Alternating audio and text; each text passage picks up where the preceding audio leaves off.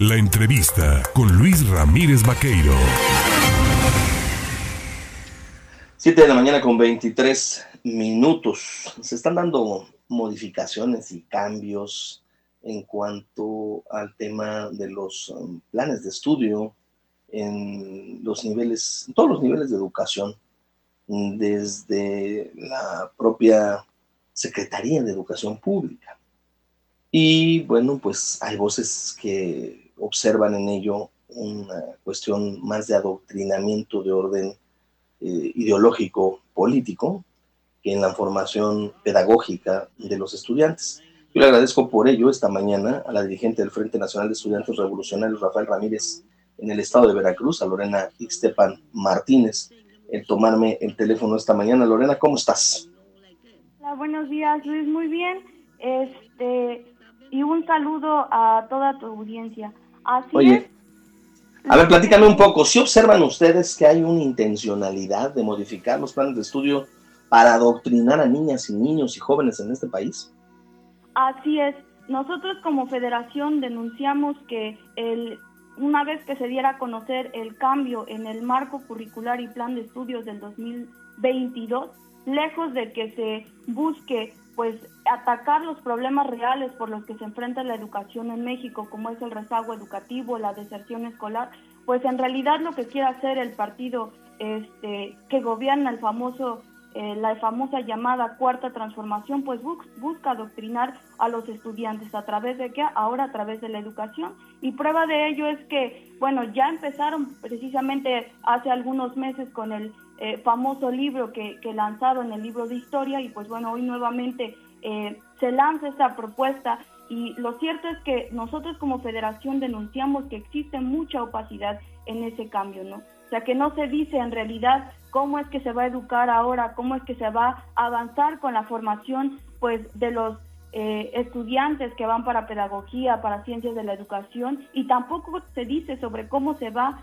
a este pues a cambiar no la, formación repito pues de los nuevos este, integrantes del magisterio eh, antiguamente decían las, las abuelitas decían los papás este, a ver, hijo, ¿qué cosas estás leyendo? No te vayan a meter ideas ahí medias eh, socialistas y medias comunistas, cosas así, te decían cuando ibas a la escuela, ¿no? Cuando ibas sobre todo a la universidad pública.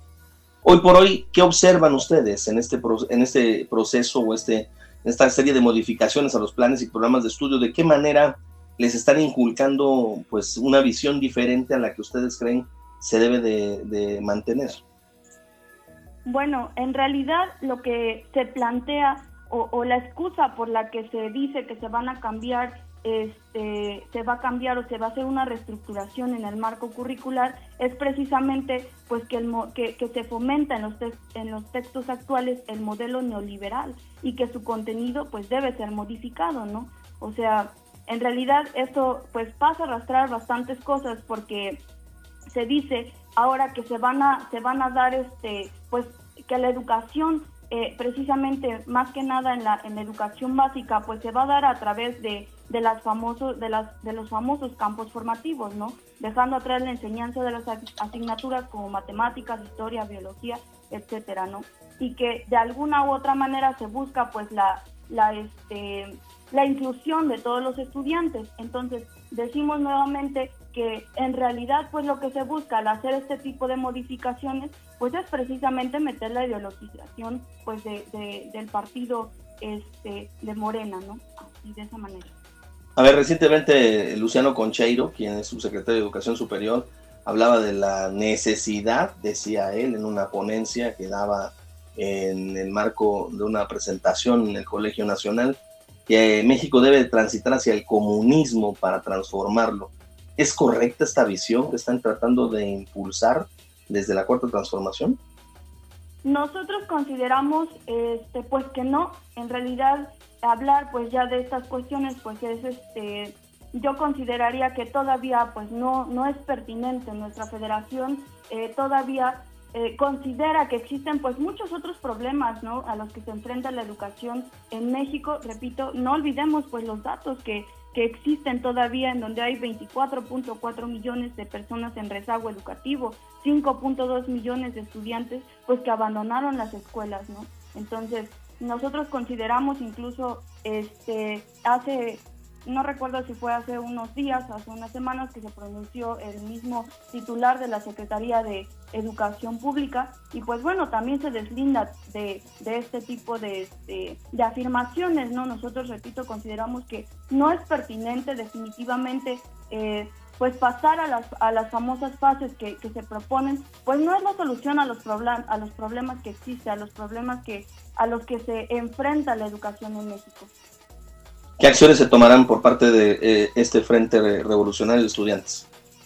Nosotros vamos a tomar medidas, vamos a seguir. Ahorita estamos denunciando a través de las redes sociales. Desde hace pues mucho tiempo nosotros hemos hemos este, denunciado que la cuarta transformación pues definitivamente no está preocupada por la educación en México, ¿no? Tan solo eh, pues voltemos a ver qué es lo que está haciendo la titular, este, la maestra Delfina Gómez, titular de la Secretaría de, Educación Pública. Recientemente pues abandonó la dependencia para hacer campaña política como posible candidata de Morena para gobernadora del Estado de México.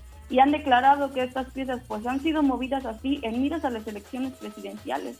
Y es que el EDOMEX pues cuenta con una de la mayor cantidad de votantes a nivel nacional. Aquí se vislumbran pues las prioridades de los integrantes de la 4T.